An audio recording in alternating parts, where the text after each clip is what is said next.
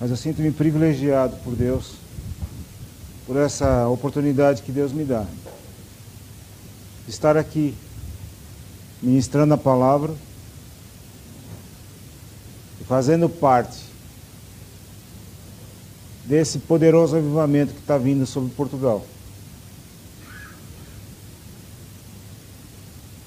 E é tão interessante, eu já vi, eu sou um estudioso dos avivamentos da história da igreja, e há muitos tipos de avivamentos na história da igreja. Movimentos sobrenaturais, curas sobrenaturais, muitas coisas aconteceram. Mas uma tônica dos avivamentos é, são duas palavras: santidade e colheita. A igreja, ela é levada de volta, levada de volta, é boa, né? Levada de volta para os princípios da palavra de Deus e posteriormente quando a igreja começa a viver em santidade e de acordo com os princípios da palavra de Deus, então Deus dá uma grande colheita de almas. E as pessoas vêm desesperadas o que nós fazemos para sermos salvos.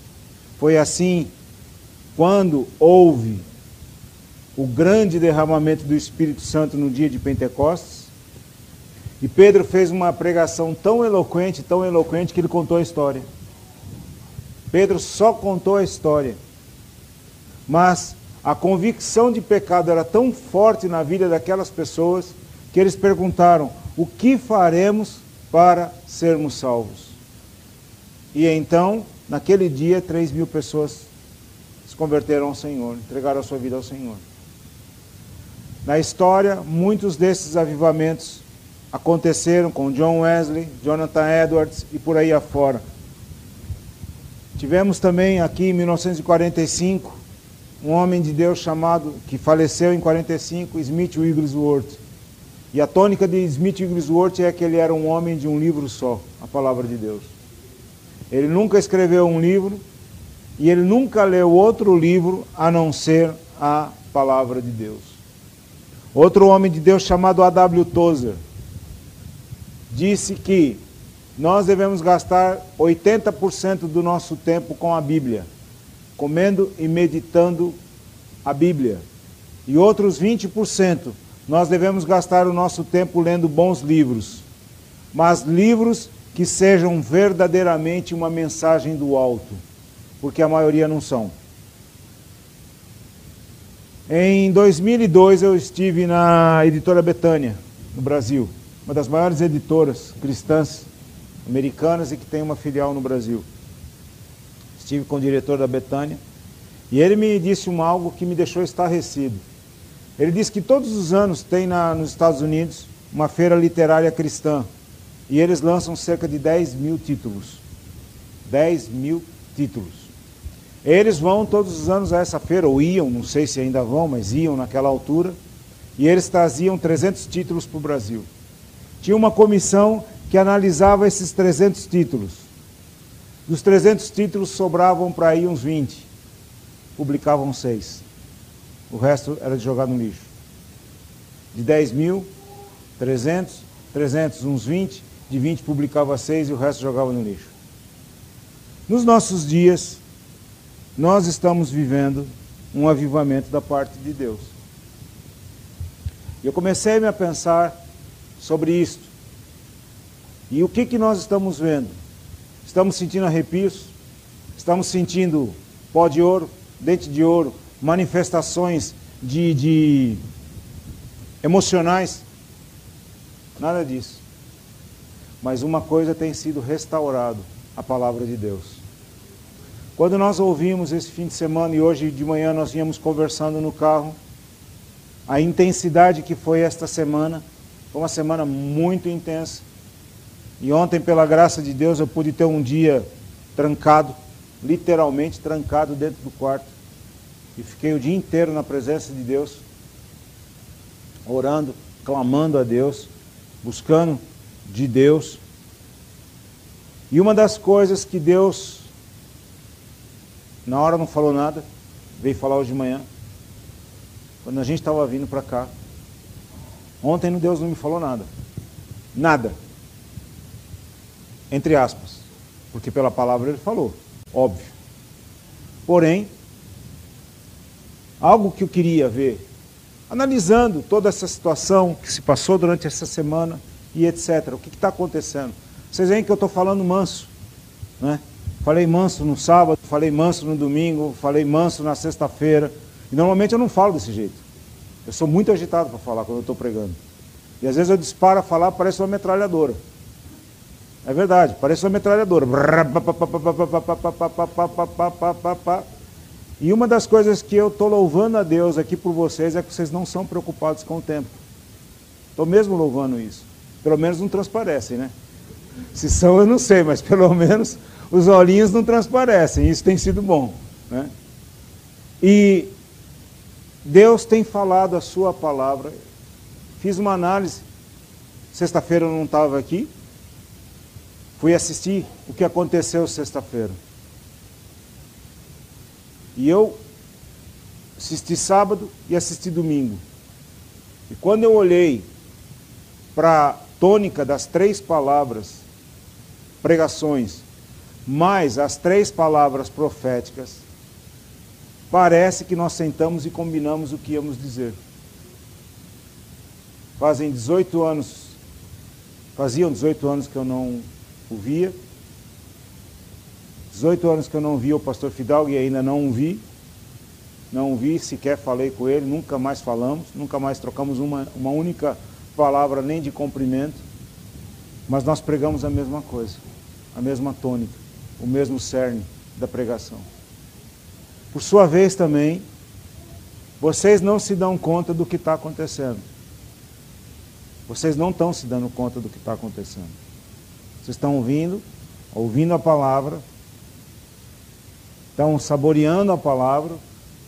Não sei qual é a reação que vocês estão tendo, não sei qual é a reação que vocês é, é, estão pensando, não sei. Mas de uma coisa eu sei: os 400 profetas mentirosos já começaram a se levantar. E nós estávamos falando isso hoje de manhã. E quando, depois que nós falamos, e no carro eu comentei uma palavra, quando eu sentei aqui, essa palavra veio no meu coração de novo. E eu fui procurar ela. E essa palavra ela está em Primeira rei, primeiro, primeiro Reis, não é primeira, primeiro Reis, que é primeiro livro de Reis, capítulo 22, no versículo 19 até o 25. Eu comentei aqui sexta-feira sobre esse texto, e hoje de manhã ele veio assim com uma força muito grande, em função do que nós estávamos. Você pode pegar aqueles óculos para mim, por favor? Em função do que nós estávamos falando, e diz assim a palavra de Deus. Obrigado. Então disse ele: Ouve, pois, a palavra do Senhor. Vi o Senhor assentado sobre o seu trono, e todo o exército do céu estava junto a ele. E a sua mão direita e a sua esquerda. E disse o Senhor: Quem induzirá Acabe a que suba e caia em Ramote Gileade? E um dizia desta maneira e outro de outra. Então saiu um espírito, se apresentou diante do Senhor e disse: Eu induzirei. E o Senhor lhe disse: Com que? E disse ele: eu sairei e serei um espírito da mentira na boca de todos os seus profetas. E, diz, e ele disse: Tu induzirás e ainda prevalecerás. Sai e faze assim. Agora, pois, eis que o Senhor pôs o espírito da mentira. Eis quem? Eis quem? Eis quem? Eis quem? Mais alto. Eis quem? Pronto, guarde isso. Eis que o Senhor pôs o espírito da mentira na boca de todos esses teus profetas. E o Senhor falou mal contra ti. Então Zedequias, filho de Kenana, chegou e feriu a Micaías no queixo e disse: Por onde passou de mim o espírito do Senhor para falar a ti? E disse Micaías: Eis que o verás naquele mesmo dia, quando entrares na, de câmara em câmara para te esconderes. E disse Micaías: E aqui já é respondendo ao rei Acabe. Se tu voltares em paz, o Senhor não tem falado por mim. Disse mais: ouvi todos os povos. Versículo 28. Quando nós estávamos vindo para cá, nós viemos falando, conversando, e nesta semana, desde sábado pela manhã até hoje, nós fizemos uma panorâmica muito fiel do que está acontecendo em Portugal. Uma panorâmica assombrosa do que está acontecendo em Portugal. E Deus começou a destruir as fortalezas que foram levantadas em Portugal.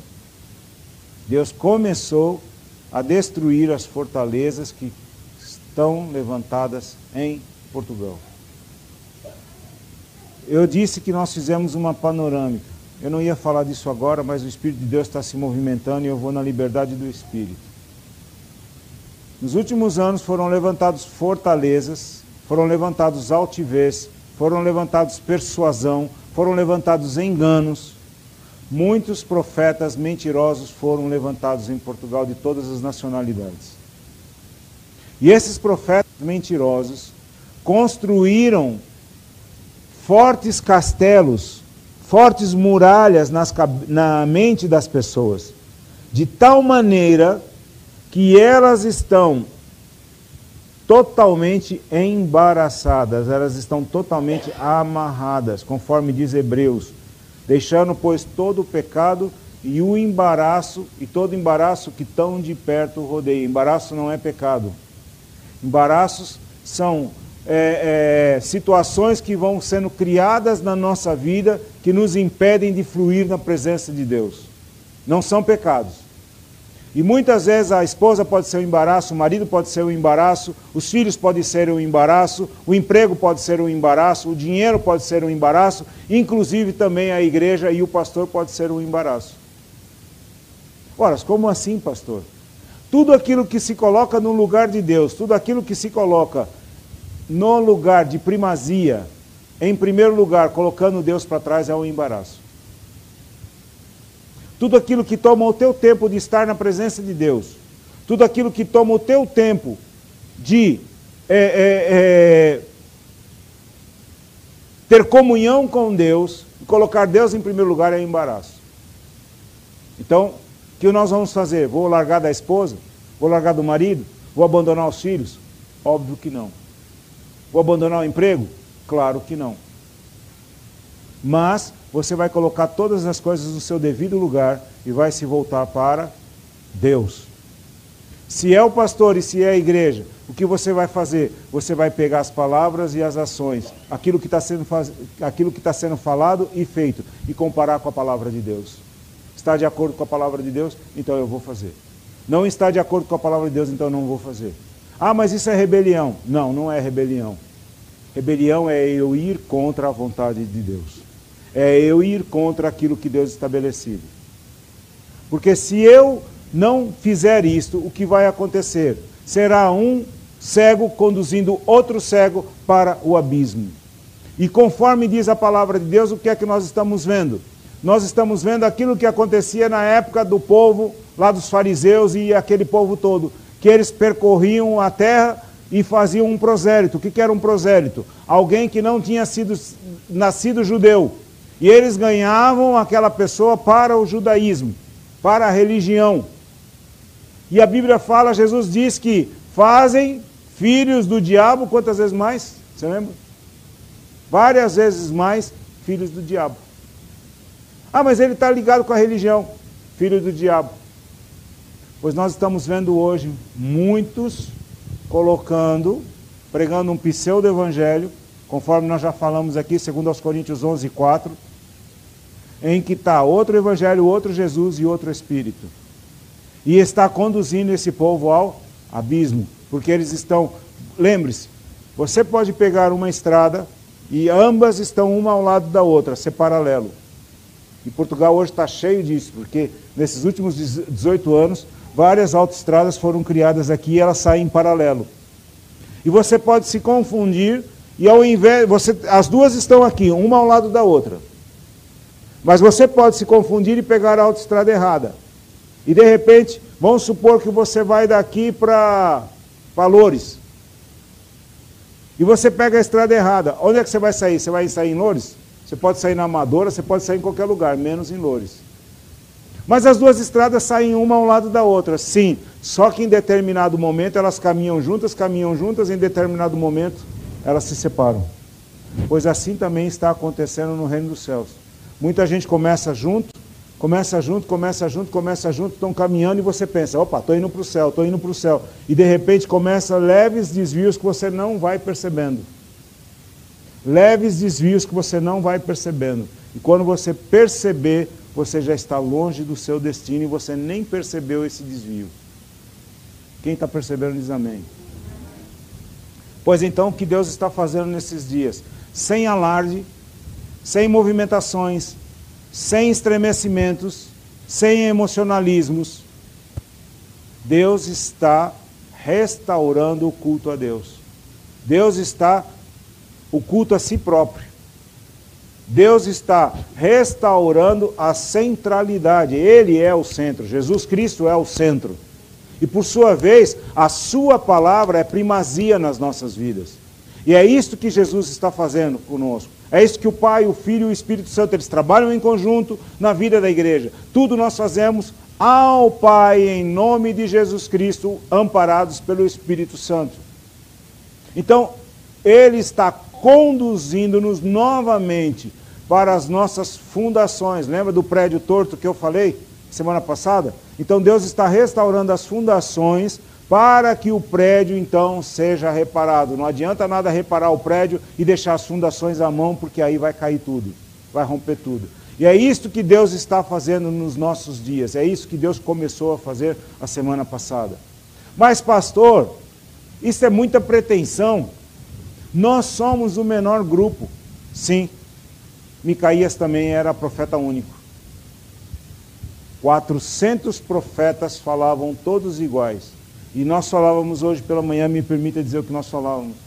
Que às vezes nós nos sentimos como sendo, como que estamos errados. Os únicos bobos da, da, da, da único bobo da situação e todo mundo é esperto. Todo mundo é esperto. E nós somos os únicos bobos porque nós estamos navegando contra a maré. E eu me lembro de uma frase que diz o seguinte: Os peixes mortos nadam a favor da maré, somente os vivos nadam contra ela. Os peixes mortos nadam a favor da maré, somente os vivos é que nadam contra ela.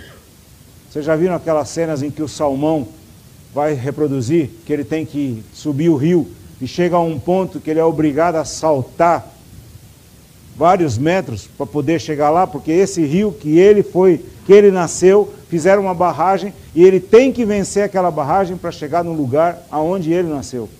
É só lá que ele vai colocar o seu, uh, depositar suas ovas. E ele tem que vencer as barreiras. E se ele não conseguir vencer, então ele não é apto para fazer uma futura geração. Assim somos nós. Nós temos que vencer todas as barreiras que nos são impostas para nós podermos formar uma outra geração. E o que nós estamos vendo hoje é que esta geração que está por aí é uma geração deformada, desvirtuada, desviada do propósito de Deus. Porque, como eu já falei isso aqui, foi mencionado a semana passada, é uma geração que trabalha pela melhora de si mesmo com a excelência, com passos, sete passos para isso, dez passos para aquilo, 14 passos para não sei o que lá. A numerologia está muito presente, tudo tem número, tudo tem número. E as pessoas vão e é como quem vai ali e pega o interruptor e liga, já está. Eu não preciso orar tanto, basta eu ir lá. Eu preciso orar para que a luz acenda? O que, que eu tenho que fazer? Preciso orar. Não preciso jejuar. Não preciso fazer nada disso. Vou lá e carrego o interruptor. Pois transformar a fé no interruptor também. Eu vou lá e puf, já está. E a fé ela fica desassociada da vida cristã. A fé ela fica desassociada da comunhão com Deus. A fé ela fica desassociada do abandono do pecado. A fé fica desassociada da cruz. Por quê? Afinal de contas, eu vou lá, faço, já está. Eu subo aqueles degraus eu vou chegar no patamar de cima. É como os coaches. Faça isso que você vai conseguir. Faça aquilo que você vai conseguir. Eles te dão passos que servem de alta ajuda. Você obedeceu, você chega lá. Mas hoje nós vamos nos aprofundar ainda mais na palavra de Deus e nós vamos ver sobre a necessidade de sermos sal e luz. Então, o título dessa mensagem é sobre a necessidade de sermos sal e luz. Diga, eu sou sal e luz. E agora eu quero começar com uma pergunta para vocês. Como igreja, será que nós compreendemos realmente o que é ser sal e luz? Será que nós compreendemos a nossa responsabilidade que temos como cristãos? Será que nós compreendemos a dimensão da vida cristã? Do que, que é a vida cristã? Do que, que é ser cristão? Nós sabemos que cristão é um seguidor de Cristo, é um discípulo de Cristo, um imitador de Cristo. E Cristo quem é? O ungido, o Messias, o Filho de Deus. Logo, alguém que é cristão, alguém que é discípulo de Jesus, alguém que é seguidor de Cristo, é uma réplica de Jesus Cristo. É uma cópia fiel e exata do original. É isso que nós somos. Hoje, Jesus Cristo não está aqui em pessoa, mas estamos nós, seus representantes, seus iguais nós somos iguais a Jesus Cristo. É o que a palavra de Deus nos garante. Nós somos filhos de Deus. Se nós somos filhos de Deus, nós somos iguais a Jesus Cristo, porque ele também é filho de Deus. E ele nos colocou no seu lugar. Então, por causa do seu nome e daquilo que ele conquistou lá na cruz, foi-lhe dado um nome acima de todo nome, do qual a esse nome todo joelho no céu, na terra e debaixo da terra tem que se dobrar e toda língua tem que confessar que Jesus Cristo é o Senhor para a glória de Deus Pai. Filipenses capítulo 2, versículo de 5 a 11. Por causa deste nome, por causa desta obra, nós fazemos as mesmas obras que ele fez e, segundo o que ele próprio diz, faremos ainda maiores do que aquelas. E por que não fazemos? Por que não fazemos? Por que é que nós temos que nos desgoelar tanto para conseguir alguma coisa? Por que está alguém doente e nós temos que orar tanto para essa pessoa ser curada? Eu lembro-me certa vez em que eu estava num lugar, não vou dizer aonde, mas foi chamado os enfermos. E as ambulâncias vieram, as UTIs móveis vieram, e aquele lugar ficou cheio. Havia uma expectativa no ar muito forte para as pessoas serem curadas, porque prometeram milagres. Prometeram milagres. Venham que o milagre vai acontecer.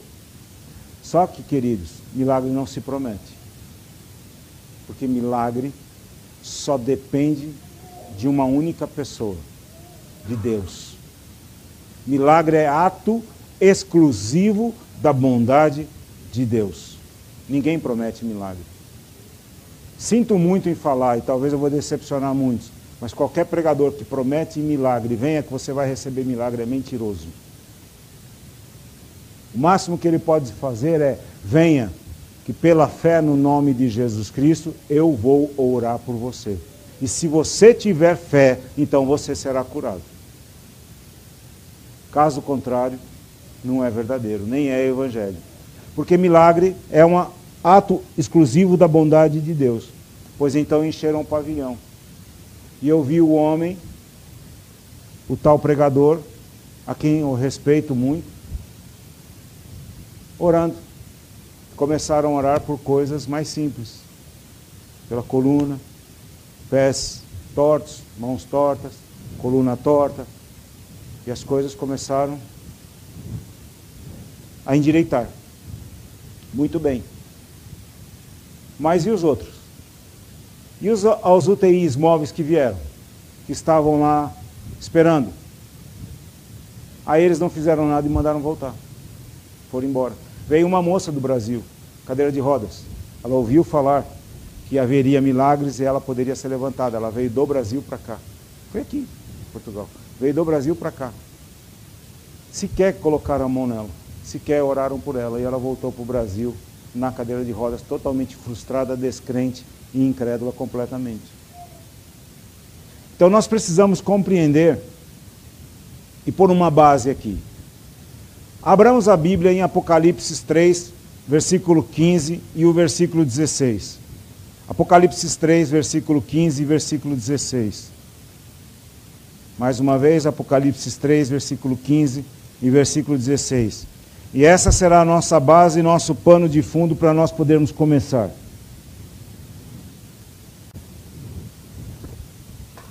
Diz assim a palavra de Deus: Eu sei as tuas obras, que nem és frio nem quente. Oxalá foras frio, ou tomara foras frio ou quente. Assim, porque és morno e não és frio nem quente, vomitar-te-ei da minha boca. Hã? Na versão NVT, uma versão nova, diz assim: Sei tudo o que você faz. Você não é frio nem quente. Desejaria que fosse um ou outro, mas porque é água morna, nem quente nem fria, eu vomitarei da minha boca. Quem já tomou água morna aqui? Para quê? Hã? Água morna é bom para limpar o organismo. Provoca uma reação lá dentro que é uma maravilha.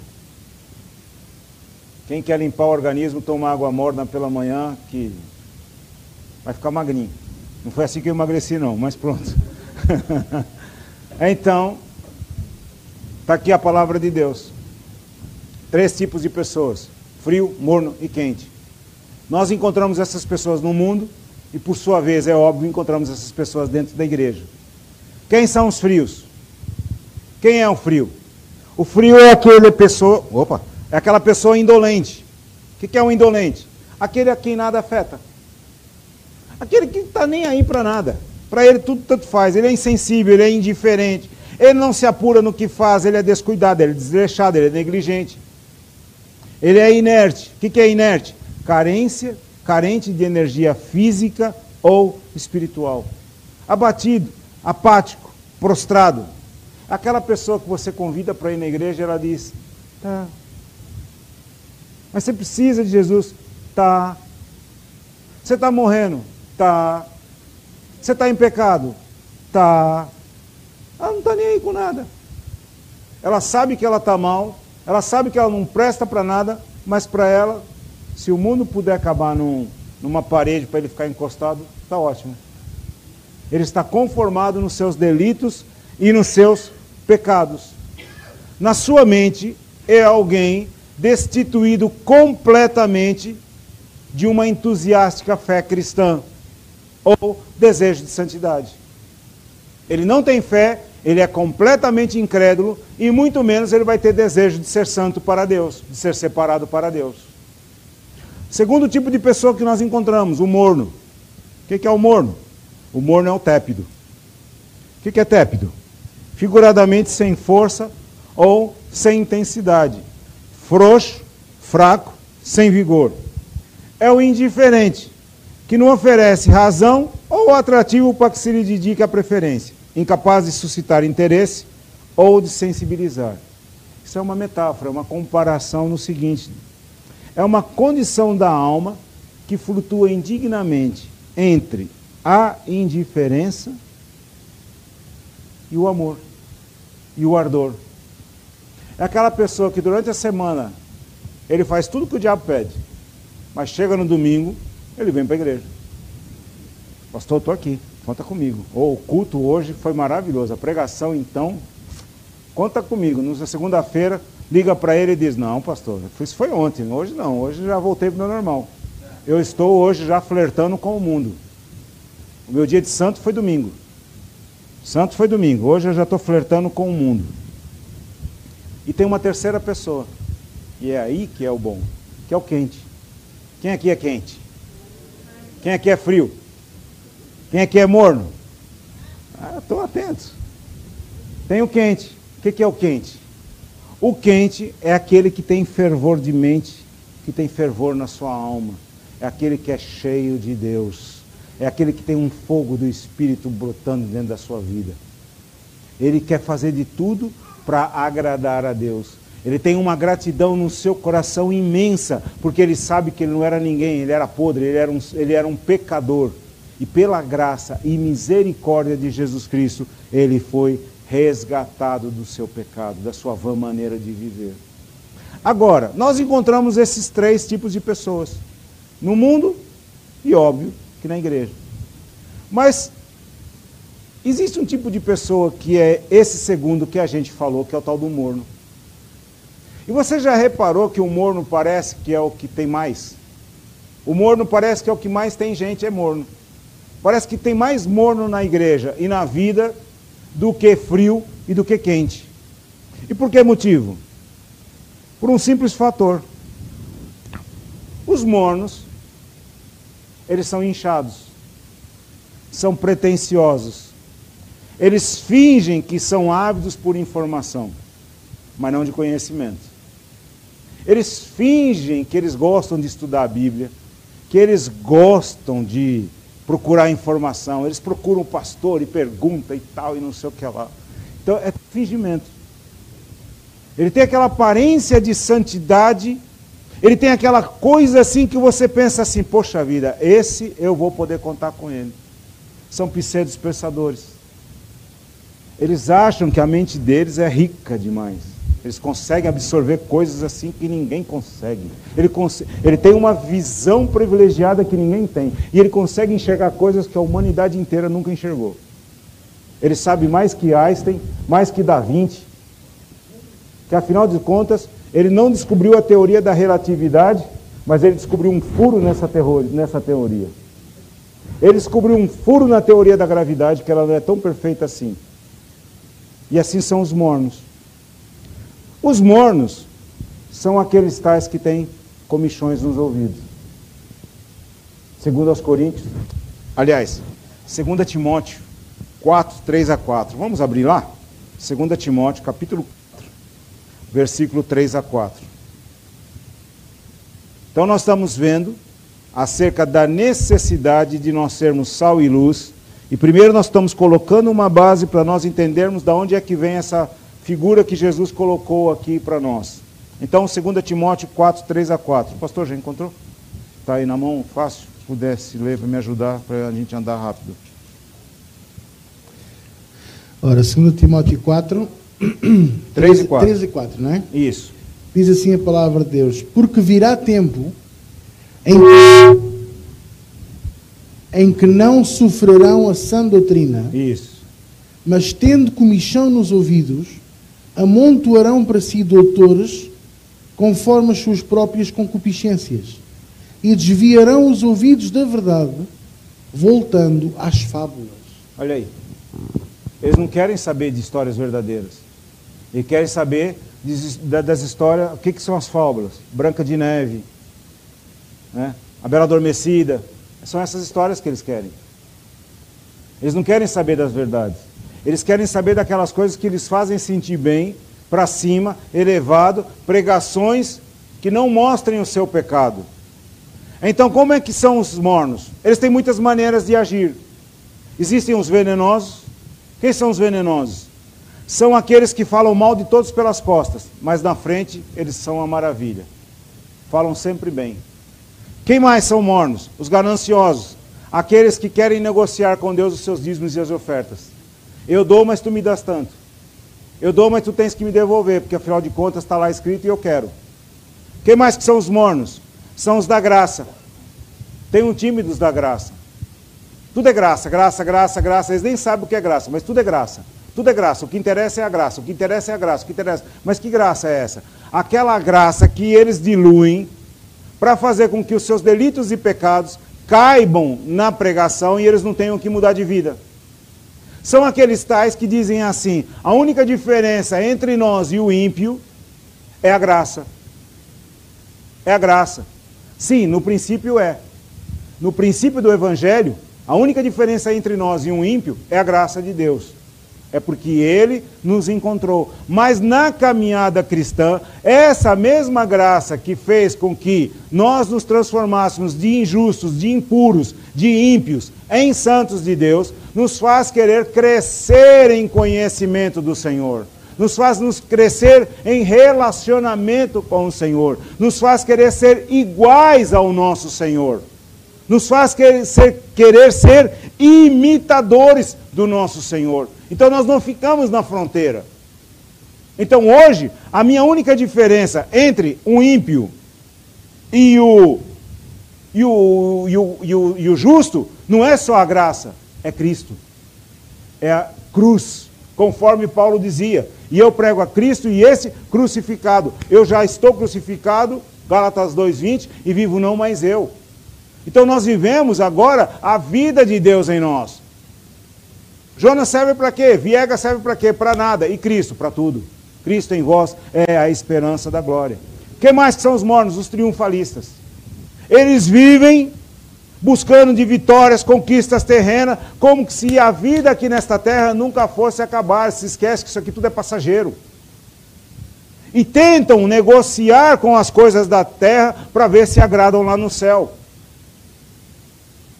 Ora, meus queridos, Será que Deus precisa do nosso dinheiro? Então por que, que fazem barganhas com Deus? Se você der, a tua bênção chegará mais cedo. Onde está escrito isso? Se você pagar, não vão falar que é pagar, mas se você der, quanto mais você der, quanto mais você semear. O agricultor não para de semear. Como não para de semear?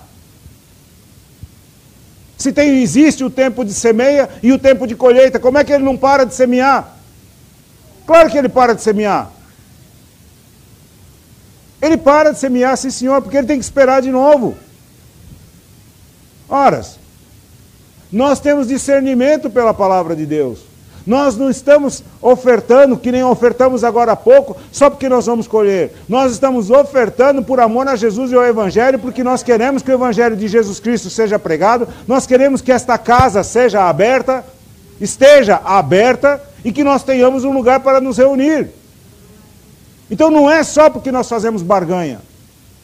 É um privilégio que nós temos de ter um lugar como esse, onde a gente vem no domingo pela manhã ouvir a sã palavra de Deus, onde a gente vem para ter comunhão, onde a gente vem para poder é, é, louvar a Deus, adorar a Deus, ter um tempo na presença de Deus, não sozinho, mas junto com outros. E graças a Deus por esse lugar. Por quê? Está frio lá fora, a gente está quentinho aqui dentro. Mas já houve uma época que isso aqui estava frio, conforme foi falado. Então, Jesus também falou dos seus líderes eclesiásticos, dos mornos. Eu pensei que isso aqui fosse ser mais rápido, mas não é. E esses mornos que Jesus fala aqui, desses líderes eclesiásticos, é uma metáfora desses apóstolos modernos, desses bispos, dessa liderança moderna. E nós podemos ver sobre eles em Mateus 23. Mateus 23, no capítulo 2 até o versículo 7. Quem está compreendendo diz amém. Quem não está entendendo nada? e diz: quando é que começa? Quando é que para? Versículo 2 diz assim: dizendo: Na cadeira de Moisés estão assentados os escribas e fariseus. Observai, pois, e praticai tudo o que vos disserem, mas não procedais em conformidade com as suas obras, porque dizem e não praticam. Porque dizem e não praticam. Pois atam fardos pesados e difíceis de suportar. Quem já viu isso? Pois atam a pesados e difíceis fardos pesados e difíceis de suportar, e põe aos ombros dos homens. Eles, porém, nem com o dedo querem movê-los. E fazem todas as obras a fim de serem vistos pelos homens, pois trazem lagos filactérios e alargam as franjas dos seus vestidos. E amam os primeiros lugares nas, nas ceias e as primeiras cadeiras das sinagogas, e as saudações nas praças e os serem chamados pelos homens. Rabi, Rabi, apóstolo, apóstolo, bispo, bispo e se chama pelo nome para você, é apóstolo tal, bispo tal, pastor tal. Se eu já fiz isso, me perdoe, que eu devia estar com algum atrapalhamento na cabeça. Jesus falou desses homens. Por que, que eu estou colocando essa base? Porque mornos e insípidos que nós vamos ver daqui a pouco, que nós vamos ver falar sobre o sal, E a palavra fala: se o, se o sal for insípido, com que há de salgar? Mornos e insípidos são iguais, o princípio é o mesmo. Fazem parte da mesma família.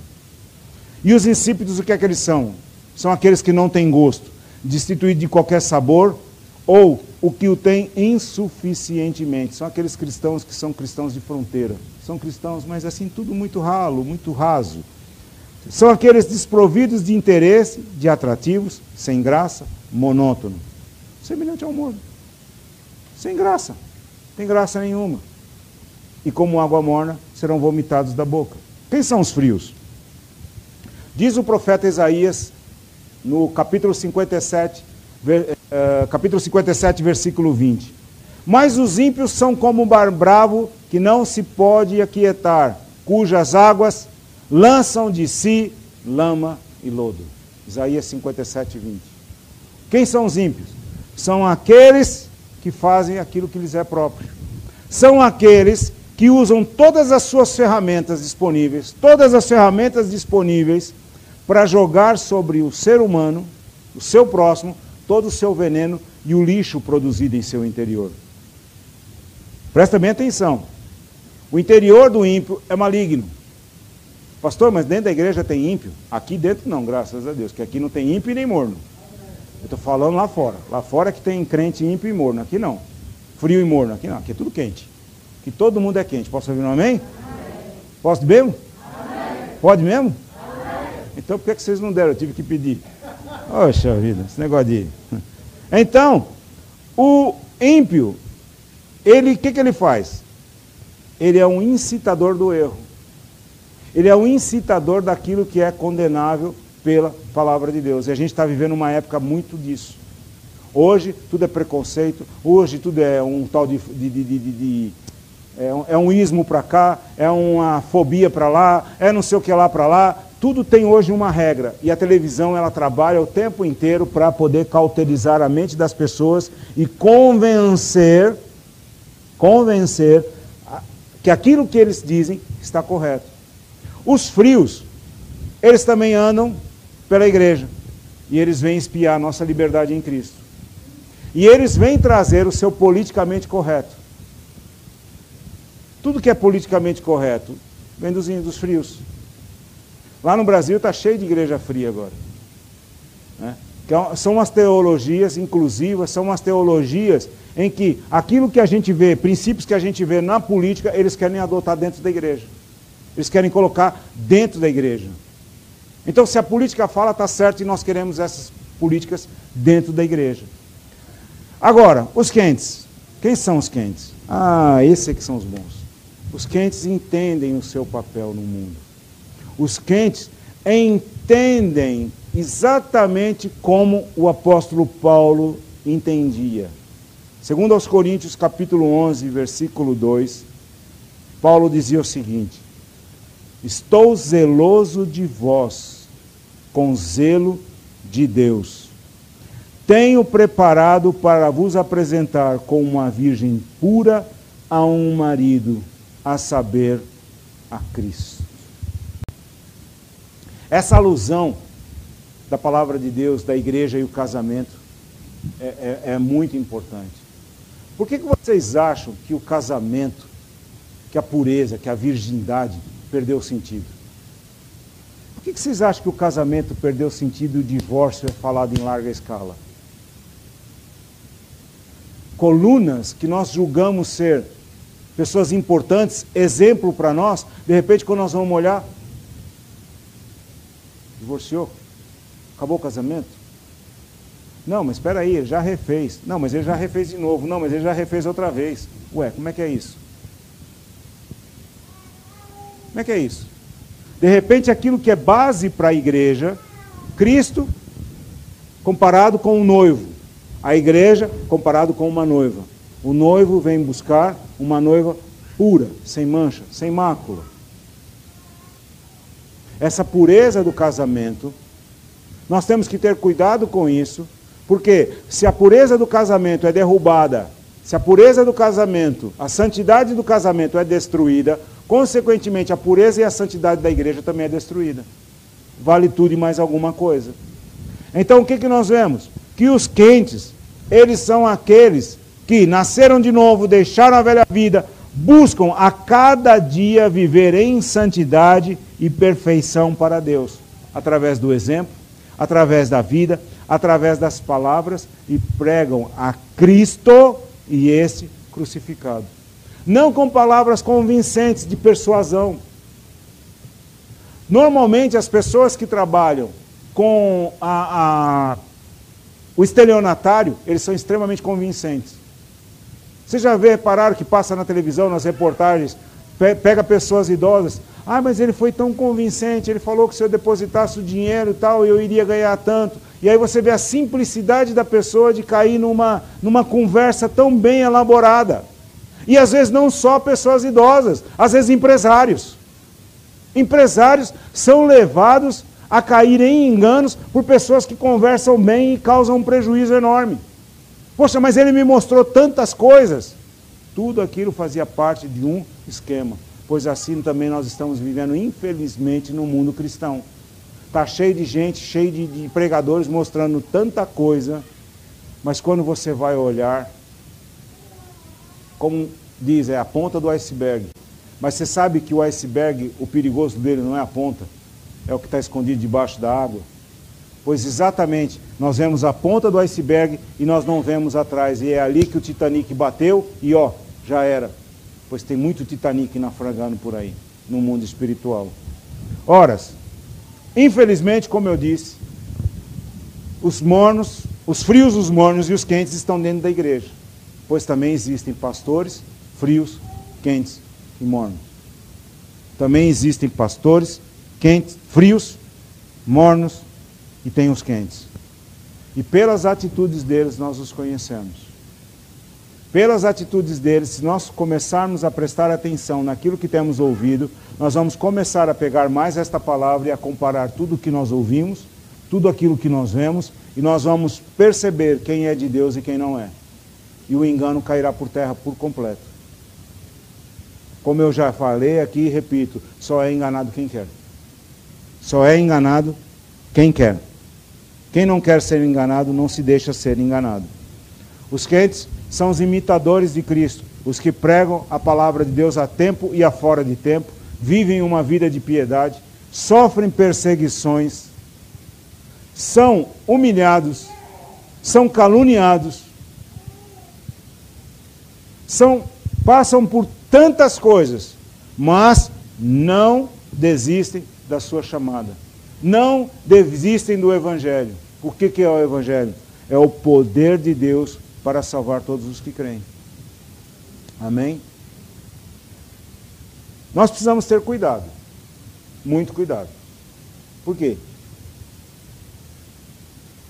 1 Coríntios 11, 28, quando Paulo ensinava sobre a Santa Ceia, ele dizia: Examine-se, pois, o homem a si mesmo. Não é para você examinar a vida do vizinho. Você, quando é que você vai examinar a vida do vizinho? Quando ele vier falar para você. Quando ele vier ministrar para você. Se ele quiser vir te ensinar, então você vai examinar a vida dele de acordo com a palavra de Deus. Se ele chegar para você e dizer, eu sou pastor e eu tenho uma palavra de Deus para você, opa, pode falar. Fala aí. Oh, mas fecha a Bíblia. Não, senhor. Fala aí. Vou verificar aqui, vai, fala. Tá. Hum. Hum. Há controvérsias. O que você está falando aí não. Não, mas eu, eu sou homem de Deus. Aqui está dizendo que não. Então, com licença. Tenho mais o que fazer. Vamos embora. Tá? Muito obrigado, prazer em te conhecer, ou desprazer em te conhecer. Vou continuar onde eu estou mesmo. Não vem aqui não. Amém? Agora, examinando a gente mesmo, nós vamos saber se nós estamos frios, mornos ou quentes. Lembre-se, os frios ainda tem uma chance. Ainda tem uma chance de se arrepender e se tornar quente. Os mornos, já era para eles. Porque eles serão vomitados. Mornos serão vomitados. E, infelizmente, muitos já estão vomitados da presença de Deus. O Espírito Santo já não está mais lá. Espírito Santo é o que? A presença de Deus. E se o Espírito Santo não está, não há por que estar ali. E muitos lugares, muitas pessoas, o Espírito Santo já saiu. Saul, o Espírito Santo saiu dele. Lembre-se que ele foi ungido rei por Samuel, pelo profeta Samuel, por instruções de Deus. E Saul perdeu a unção de Deus. Saul perdeu o Espírito Santo. No entanto, Saul não deixou de ser rei e reinou por 40 anos. Ao ponto do desespero dele ser tão grande que no final do seu reinado ele foi buscar uma bruxa para poder ouvir a voz de Deus. Olha o disparate que esse homem fez. E Saul morreu de uma morte terrível. E nós nos esquecemos desses princípios e ficamos olhando para a riqueza, para a glória, os sinais exteriores de bênção, quando a unção não está mais lá, já se foi embora. Estão entendendo? Amém? Então, posto essa base, é sobre os quentes que nós vamos falar. Sobre os quentes. Quem aqui é quente? Quem aqui é quente? Então vamos abrir aí os quentes que estão a ferver. Vamos abrir em Mateus 5, capítulo 5, versículo 13. E nós vamos ler até o versículo 16. Mateus 5, 13 a 16. E diz assim a palavra de Deus. Vou esperar colocar ali, que acho que é mais fácil enxergar lá do que aqui, que eu não quero ficar colocando óculos, tirando óculos. Esse negócio de óculos de leitura atrapalha a vida da gente. Vós sois o sal da terra, e se o sal for insípido, com que há de salgar? Para nada mais presta, senão para se lançar fora e ser pisado pelos homens. Vós sois a luz do mundo. Não se pode esconder uma cidade edificada sobre um monte. Nem se acende a candeia e se coloca debaixo do alqueire, mas no velador, e dá luz a todos os que estão na casa. Assim resplandeça vossa luz diante dos homens, para que vejam as vossas boas obras e glorifiquem a vosso Pai que está nos céus. Então Jesus Cristo nos disse o seguinte: nós somos o sal e a luz do mundo. Agora você tem que entender qual é a responsabilidade que você tem como cristão. Não é como pastor, como cristão. Como pastor, então nem se fala, a responsabilidade é tremenda e será extremamente cobrado diante de Deus. Severamente cobrado diante de Deus. Ah, o pastor é um irmão normal. Claro que é. Porém, não se esqueça: o mordomo que recebeu uma função especial é tão servo quanto você. O mordomo é um servo como qualquer outro. Porém, recebeu uma diferenciação para cuidar das coisas do seu senhor. E tem que responder. Tem que responder ao seu senhor. Tem que dar contas do seu senhor. Pois bem, nós somos sal. Diga, eu sou sal. Eu sou sal. Vira para o seu irmão aí e diz para ele: Você é sal. Ei, falta de convicção, viu? Você é sal. Você é sal. Está parecendo sal insípido. Não tem nem convicção. Diga, você é sal. Pois bem, nós precisamos entender isso. Na nossa cultura, o sal serve para quê? Só. Só para temperar, mais nada. E é aí é onde a gente erra. Porque para nós o sal não tem valor nenhum. Se usado em excesso, aumenta a pressão arterial. Então, é uma coisa que é usada para salgar, mas se for usada em excesso, mata. Que aumenta a pressão arterial e dá um infarto ou um AVC. E nós perdemos essa, esse contexto do que é sal. Então, vamos lá ver. O que é sal? Opa! tá acordado, hein, meu? Substância branca usada como tempero, remédio e conservante. Substância usada para fertilizar terra arável. Olha quantas coisas do sal. Primeiro, substância branca usada como tempero, remédio e conservante. Segundo, substância usada para fertilizar terra arável. Terceiro, símbolo de acordo durável. Na confirmação solene de pactos, os orientais usam, usavam e até hoje usam o sal para compartilhar alianças. até hoje eles comem pão e sal. Se oferecerem para você comer pão e sal junto com ele, quer dizer que ele está fazendo uma aliança com você e essa aliança não vai ser quebrada. O acordo feito, o contrato assinado não vai ser quebrado. O que mais? O sal protege os alimentos da putrefação e preserva-os sem alteração, além de dar sabor. Salpicado nos sacrifícios do tabernáculo e do templo, desde lá de trás do tabernáculo e no templo, o sal era usado. E por último, é a sabedoria e graça exigida em palavras. Palavra temperada com sal quer dizer palavra de bom gosto. Os cristãos, nós, nós somos como o sal que contribui para conservar e salvar o mundo. Quando Jesus disse: Vós sois o sal da terra, quer dizer que nós conservamos o mundo e nós somos a razão para que o mundo não seja ainda destruído. Por que, que nós vemos que, apesar de toda a desgraça que há no mundo, não há destruição permanente? Vem uma pandemia agora. Essa pandemia poderia supostamente ter dizimado a terra. Por que não dizimou? Por sua causa. Por sua causa não houve mais mortes. Por sua causa, as estimativas foram furadas. Por sua causa, as estimativas dos governantes foram todas caíram por terra.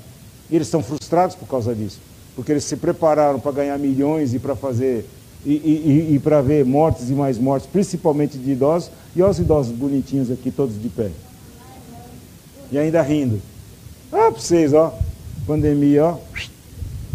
E alguns estão lá em casa escondidinho e dizem assim, não estou na igreja, mas estou assistindo um culto online. Ó para você, morte, ó.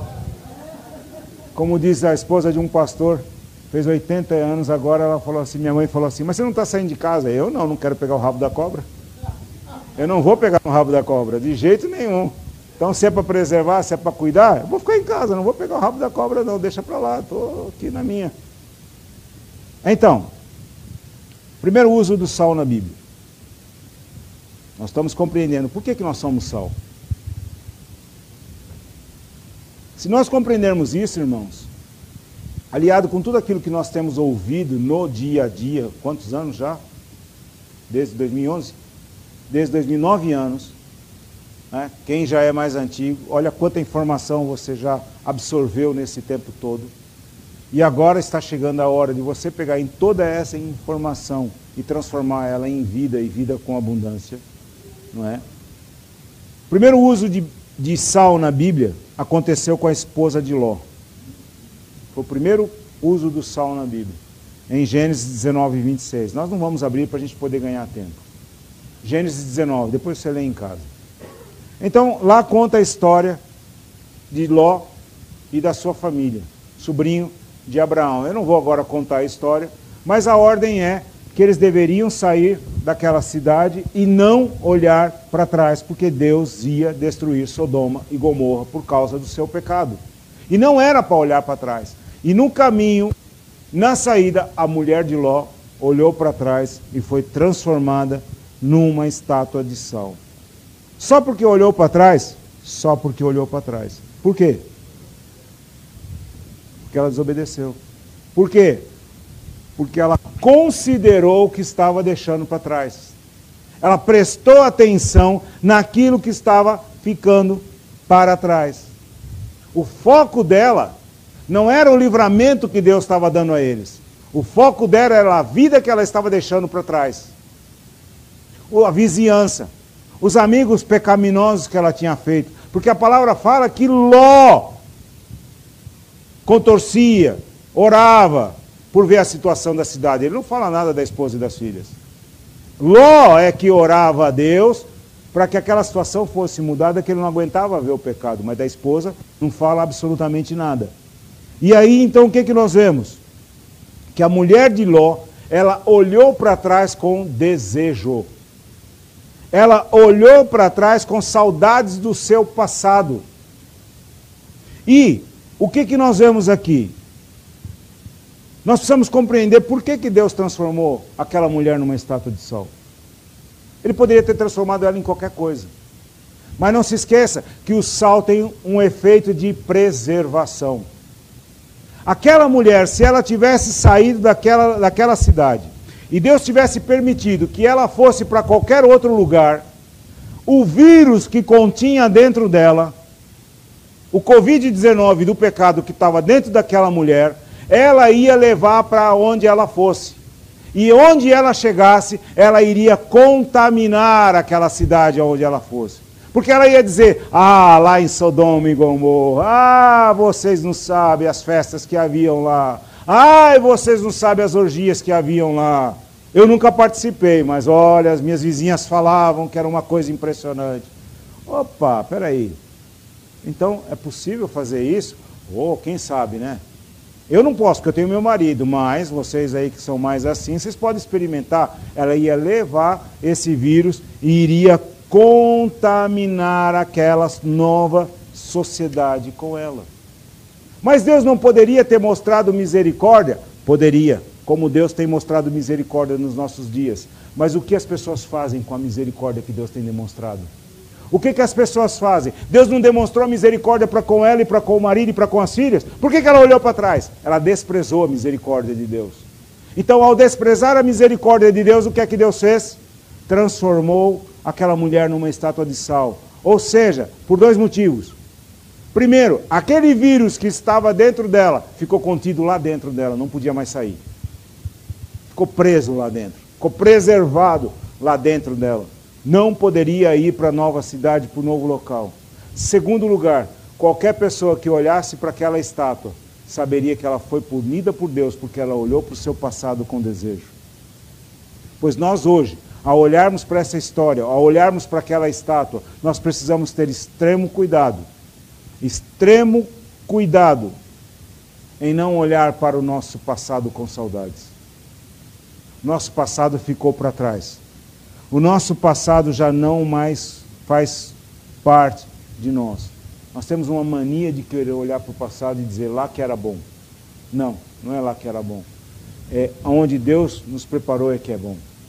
O passado ficou para trás. Esquecendo-me das coisas que para trás ficam, prossigo para o alvo, para o prêmio da soberana vocação que há em Cristo Jesus.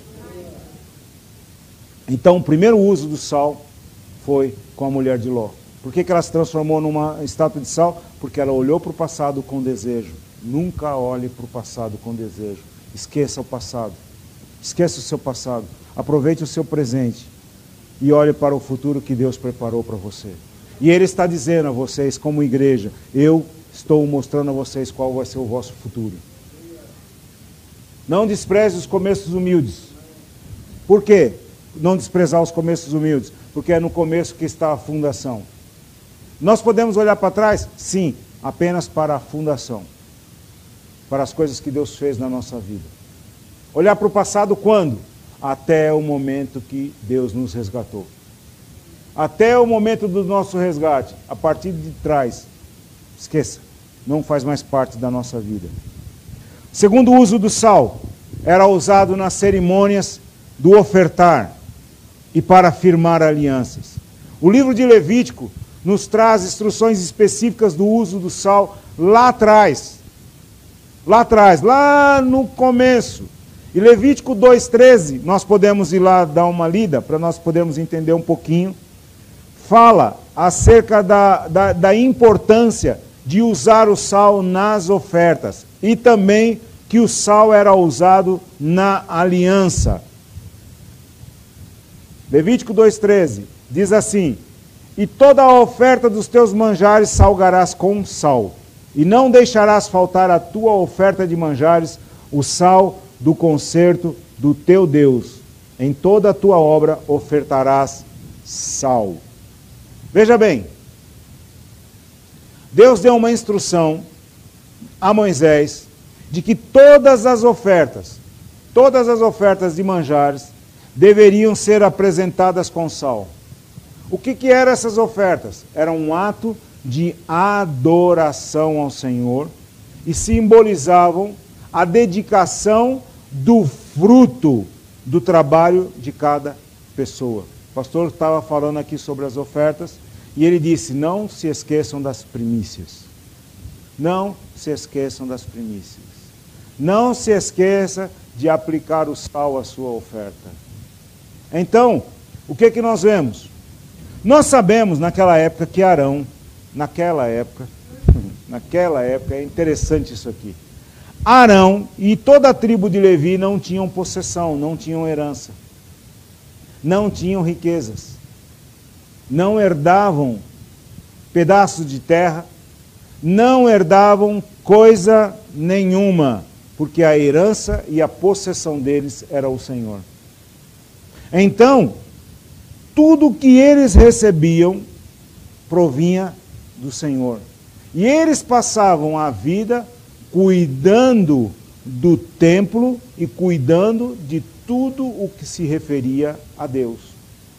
A vida deles era 100% integralmente dedicada a Deus. Eles não pensavam em outra coisa. Ora, se eles não pensavam em outra coisa, como é que eles iam comer? Como é que eles iam vestir? Como é que eles iam morar? Deus providenciava tudo. Então, quando as pessoas traziam as ofertas, traziam para os sacrifícios, parte daquilo que elas traziam eram dedicados ao sacerdote. E deveria ser aspergido sal. Para quê? Para que, por isso que ele fala aqui, trazer as, as, as, ofertas de manjares das tuas primícias de espigas verdes, tostadas ao fogo e tal, tal, tal. Mas no versículo 13 ele diz assim: E não deixarás faltar a tua oferta de manjares, o sal do concerto do teu Deus. Eles traziam a oferta e tinha que ser aplicado sal. Para quê? Esse sal simbolizava o seguinte: Deus se lembrava do concerto que ele tinha com Arão e a sua tribo de que ele não deixaria faltar absolutamente nada. E ao mesmo tempo lembrava aos sacerdotes que a possessão deles era Deus e que Deus não ia deixar faltar absolutamente nada. Eles não precisavam se preocupar com nada. Pois nos nossos dias, nos nossos dias, esta aliança que nós temos com Deus também é salpicada com sal. Por quê? Porque essa expressão aliança de sal ela é designada para nos lembrar da aliança perpétua que Deus, a semelhança da aliança perpétua que Deus tinha com a tribo de Davi, Deus também tem uma aliança conosco, com a sua igreja. Uma aliança perpétua com a igreja. Então, da mesma maneira que Deus provinha o sustento para a tribo de Levi, trazendo toda a provisão necessária através das primícias e das ofertas alçadas, da mesma maneira, Deus hoje se lembra que Ele também tem uma aliança conosco. O teu trabalho não é em vão. Quando você traz as tuas primícias ao Senhor, Deus se lembra que Ele tem uma aliança conosco. Por isso que a gente não precisa ficar negociando com Ele. Por isso que a gente não precisa ficar lembrando para ele, ó oh, Senhor, eu trouxe, mas senhor, a gente tem um negócio aqui, hein? Eu invisto e o Senhor me devolve os meus juros e correções monetárias. Não precisa. Ele se lembra da aliança que ele tem conosco. Da mesma maneira que o sal era usado no passado, e eu disse a vocês que os nômades, os orientais, comem pão e sal junto. Para quê? Título de fraternidade. Nós hoje não comemos com quem nós gostamos. Nós não procuramos estar juntos, comer juntos estar à mesa, partindo o pão de casa em casa, como era também na igreja primitiva? O que, que é essa aliança de sal? Quer dizer fidelidade, segurança e durabilidade. Diga comigo: fidelidade, segurança e durabilidade. Durabilidade é uma coisa durável. Ela não tem tempo determinado. Da mesma maneira, nós estamos seguros, nós temos a fidelidade de Deus para conosco, nós temos a segurança de Deus para conosco e temos a aliança que é durável para nós. O que mais? O sal usado no Antigo Testamento, era usado no Antigo Testamento, tanto que ele tinha uma sala lá permanente no templo. Olha a importância do sal para nós. Eu estou colocando aqui para vocês o seguinte: Jesus disse, vós sois o sal da terra, mas a gente perde muito isso. Por que, que a gente é o sal da terra? Por que, que nós somos o sal da terra? Porque quando Deus olha para nós, ele se lembra que por causa do sangue de Jesus Cristo, ele tem uma aliança conosco, e por isso que ele não destruiu essa terra ainda.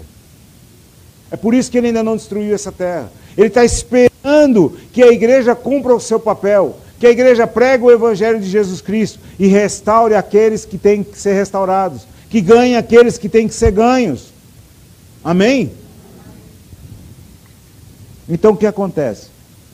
Da mesma maneira que lá no templo e no tabernáculo, e tudo aponta para Jesus Cristo. E Jesus Cristo é o meio pelo qual o pecador pode se chegar a Deus. Então, este sal, ele é aplicado no ensino de Cristo e na vida cristã. Então, veja uma coisa, o sal junto, me permita ler isso aqui, o sal junto de todas as ofertas pode significar que o sacrifício de Cristo é perpétuo, a sua eficácia sendo impossível de mudar. A aliança que o Pai fez com Cristo, como nosso grande e sumo sacerdote, é, preparar, é preservada para sempre e nos incentiva a vivermos vidas santas. O sal desta aliança simboliza o elemento preservador e durável da lealdade divina. Nós vemos esta promessa concretizada através de Jesus, descendente da raiz de Davi. Veja que Deus fez uma promessa que de Davi sairia um libertador. E os anos se passaram e esse libertador veio, que é Jesus Cristo. Então, quando ele diz que nós somos o sal da terra, está nos lembrando de que nós temos uma aliança com Jesus Cristo, está nos lembrando que nós temos uma aliança com Deus e que por nossa causa, por nossa causa, por causa da fidelidade, da segurança e da durabilidade desta aliança que ele tem conosco, todo aquele que se volta para Jesus Cristo é salvo dos seus pecados, é liberto da sua iniquidade, é liberto da sua sentença de morte. Porque Romanos 3,23 diz que todos pecaram e separados estão da glória de Deus. Então, esta aliança que nós temos através de Jesus Cristo restaura a nossa comunhão com Deus, quebra a nossa separação. Amém? Diga para o seu vizinho: acorda. Acorda. Tem irmãos aí meditando. Outro contexto do sal. O sal é usado no contexto de guerra. Deus mandava que nos lugares aonde eles iam guerrear, para que aquele lugar não produzisse mais nada, Deus mandava deitar sal no chão, no solo. E ele mostrava que ele estava irado com aquele lugar. Podemos abrir a nossa Bíblia no instante em Deuteronômio 29 e 23, só para nós entendermos isso, entendermos esse contexto. Às vezes, irmãos, nós olhamos para nós próprios e nós nos achamos tão fraquinhos, tão pequenos, tão nada, e nos esquecemos da importância que nós temos, que Deus nos deu. Então, 29 e 23 diz o seguinte: E toda a sua terra abrasada com enxofre e sal, de sorte que não será semeada e nada produzirá, nem nela crescerá erva alguma, assim como foi com a destruição de Sodoma e de Gomorra, de Adimá e de Zeboim, que o Senhor destruiu na sua ira e no seu furor. Quando Jesus veio, ele diz assim para nós: Vai, entra na casa, saúda com paz. Se tiver paz naquela casa, essa paz ficará. Se não tiver paz, ela sai com você. E quando você sair, limpa o pó dos pés. Limpa o pó dos pés. Em outro texto ele diz que haverá menos rigor para Sodoma e Gomorra do que para esses que rejeitaram o Senhor. Então, vocês, quando, quando nós estamos pregando o Evangelho, quando nós estamos indo como sal, nós também estamos indo levar a graça de Deus, mas também estamos levando a justiça de Deus. E todo lugar onde rejeitou o Evangelho se tornou terra seca, terra abrasada, terra destruída.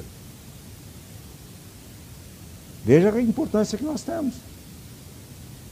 O que mais? No contexto agrícola. Isaías 30, 24. Diz o seguinte.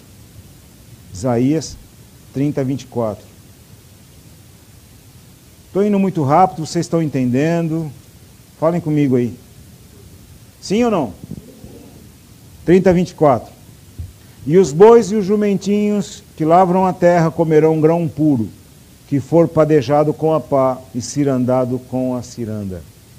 Essa expressão grão puro significa a adição de sal no cereal do gado para enriquecer a nutrição dos animais.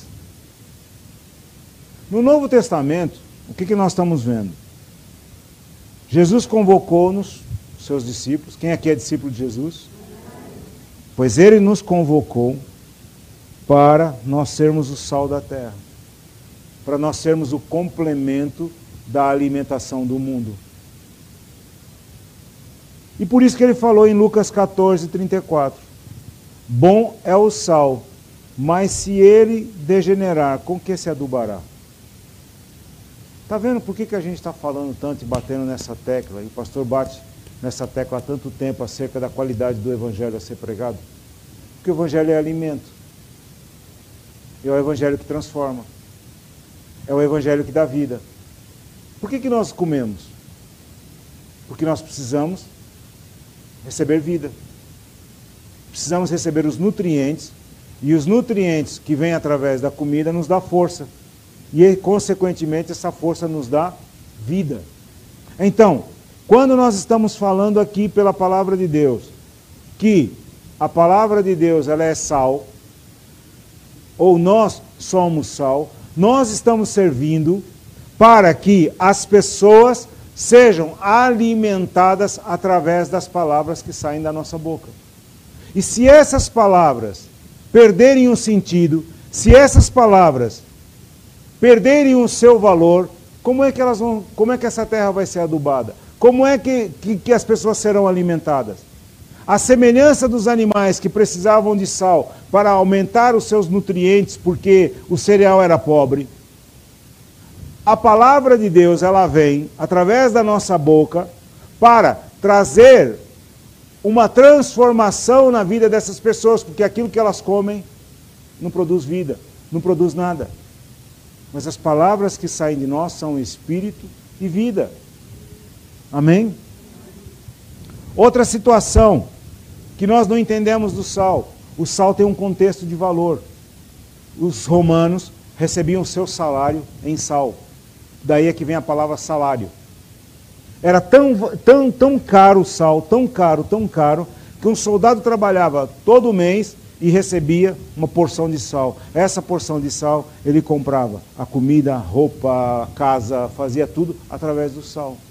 Pois somos nós que agregamos valor a esse mundo. É a igreja do Senhor Jesus Cristo que agrega valor a esse mundo. Sem a igreja. Por que a igreja é tão perseguida? Por que o diabo quer tanto destruir a igreja? Porque destruindo a igreja, todos os projetos malignos deles, de homem com homem, mulher com mulher e etc., podem ser concretizados. A igreja que é um empecilho. Eles já descobriram isso. Enquanto a igreja existir, todos os projetos deles não vão ser colocados em pleno. Não vão ser colocados. Por causa de quê? Por causa da igreja.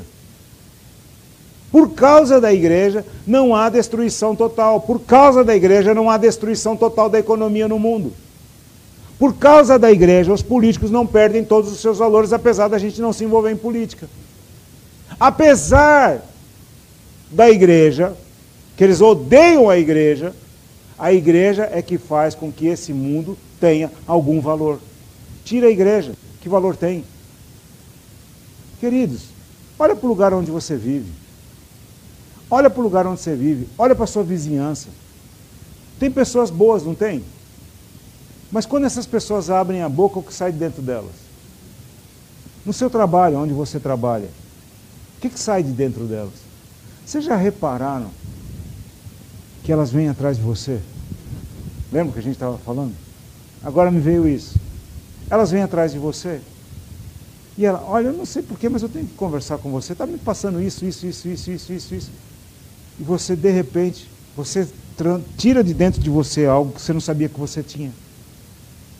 As pessoas vêm atrás de você porque você agrega valor aonde você está. Você agrega valor aonde você está. O seu patrão já descobriu isso. Por que, que tem chefe que tem um medo enorme da gente? E faz de tudo para podar a gente. Porque ele sabe que se o patrão descobrir o diamante que está ali, para que, que ele vai querer ficar com, com, com ouro de tolo se ele tem um o quê? Pirita. Por que, que ele vai querer ficar com a pirita se ele tem um diamante valoroso ali? Por isso que eles têm medo. Onde nós estamos, nós agregamos valor. Por isso que nós incomodamos. Em todo lugar. É em todo lugar. Eu não sei se já aconteceu com vocês, mas eu entro numa loja, a loja está vazia. De repente a loja está cheia. E eu sou o último a ser atendido. Entro num restaurante, o restaurante está vazio, daqui a pouco enche. Aí eu tenho que ficar esperando minha comida. Olha, nem mais, nem mais, nem mais. A gente chega e de repente as pessoas. Esses dias nós estávamos na, na, na casa de uns irmãos muito queridos lá em São Paulo, e eles têm buffet, talvez eles estejam assistindo. E a gente chegou lá. E de repente o telefone não parava, o telefone não parava, o telefone não parava, o telefone. Aí todo mundo falou assim: Nossa, falaram com a minha mãe: Ô tia Creuza, só tem que vir mais para cá, porque o telefone não para. A bênção do Senhor chega, nós agregamos valor. Nós agregamos valor. Que mais? Eu estou quase terminando. No contexto da culinária, Jó 6,6 diz assim. Vamos lá ver? Jó 6,6. Jó 6,6. Falta pouquinho, nós já vamos terminar. E depois, a semana que vem, se Deus permitir, nós vamos ver a parte da luz. Mas se nós entendermos isso, entendermos o contexto do sal perfeitamente, já saímos daqui salgando o que está à nossa volta, já vamos fazer uma grande diferença. Jó 6,6. Ou comerciar sem sal que é insípido, ou haverá gosto na clara do ovo? Que gosto tem a clara do ovo? Que gosto tem? Que gosto tem aquele diacho daquele molotov? Tem gosto de nada aquilo. Tem gosto de nada, mas aí você bota um salzinho, você bota um açúcarzinho, o negócio fica. Mas estamos falando do sal aqui, você bota um salzinho, aquela clara fica até simpática. Chuchu, que gosto tem chuchu? Chuchu serve para quê? A não ser para matar a sede da gente. Agora, come um chuchuzinho sem nada. Põe um salzinho para ver. Põe um salzinho. Nós brasileiros, giló serve para quê? Aí você bota um salzinho no giló, diz ela que é bom. Eu até hoje, nunca, com 56 anos, nunca descobri isso. Mas diz Eliane que é bom. Eu até hoje, minha mãe também fala que é bom, que é uma delícia. Não sei para quê, mas. Giló é um, não sei se vocês têm aqui, acho que vocês não conhecem não. É uma coisa assim verde, redonda, um legume, que é estritamente amargo. E dizem que é bom. Eu falei, pô, mas amargo já basta a vida, a gente ainda vai comer giló amargo? Não pode. No contexto medicinal, o sal no contexto medicinal. Em Ezequiel 16,4 tem um versículo que diz assim: Quanto ao teu nascimento, no dia em que nascestes, não te foi cortado o umbigo, nem foste lavado com água para te limpar, nem tampouco foste esfregado com sal, nem envolta em faixas. O que, que é isso? Era uma prática que eles tinham. O bebê nascia, eles passavam sal na criança, que era para que as bactérias não atacassem a criança. Né? Passava sal e a criança então ela estava, o recém-nascido, estava protegido, estava limpo e ao mesmo tempo seco. Estava protegido das bactérias até que a sua pele fosse firmada. Porque o bebezinho nasce aquela pele tão sensível. Então eles passavam sal e aquela fazia uma película protetora, que nem um protetor solar, na pele do bebê. E as bactérias não entravam. Ora, veja que coisa. Está vendo por que, Jesus nunca deu ponto sem nó? Tudo atrás dele tem uma função. Esse sal nas nossas vidas limpa o nosso coração. Quando é aplicado sal em nós, esse sal limpa-nos de toda e qualquer corrupção. E nos limpa também de toda e qualquer condenação. João 3,16 diz: Porque Deus amou o mundo de tal maneira que deu seu Filho unigênito, para que todo aquele que nele crê não pereça, mas tenha a vida eterna. E o versículo 36 diz o seguinte: João 3,36 diz assim: Aquele que crê no Filho tem a vida eterna, mas aquele que não crê no Filho não verá a vida, mas a ira de Deus sobre ele permanece. Então, este sal aplicado em nossas vidas, a semelhança do que era aplicado no bebê, remove toda a nossa corrupção, todo o nosso pecado e remove também toda a nossa condenação. É por isso que quando nós chegamos num lugar, nós fazemos a diferença. Nós chegamos num lugar onde está condenado e nós mudamos aquela localidade. Daí é que é a importância da evangelização. A igreja do Senhor Jesus Cristo, ela muda um bairro, ela muda uma cidade, ela muda uma província e ela muda uma nação. Ela acaba com a corrupção daquele lugar. Meus irmãos, uma igreja ativa, poderosa, encerra os bares. O povo deixa de beber. Porque eles se sentem incomodados com a presença da igreja. Os locais de feitiçaria são fechados. Por quê? Porque lá os bichos não descem. A igreja está lá. O sal não deixa que haja contaminação. Cristo é o sacrifício com sal. Lembra que todo sacrifício era salpicado com sal? Pois Cristo foi esse sacrifício salpicado com sal. Quando Deus olha para ele e vê o sal do concerto sobre ele, lembra-se da aliança que ele tem conosco. Lembra-se do seu sangue que foi vertido naquela cruz. E por causa disso, ele ainda não destruiu a humanidade. E por causa da presença da igreja, por causa da presença da igreja, ele tem tido uma paciência extrema. Eu quero só reprisar. Vocês vão repetir comigo, por favor. Quais são os usos que existem no sal? Lembre-se, esposa de Ló, falem comigo, esposa de Ló. Você lembrar que foi o primeiro caso de sal na Bíblia e o porquê que isso aconteceu. Depois, cerimônia de ofertar, digam comigo, cerimônia de ofertar e firmar alianças.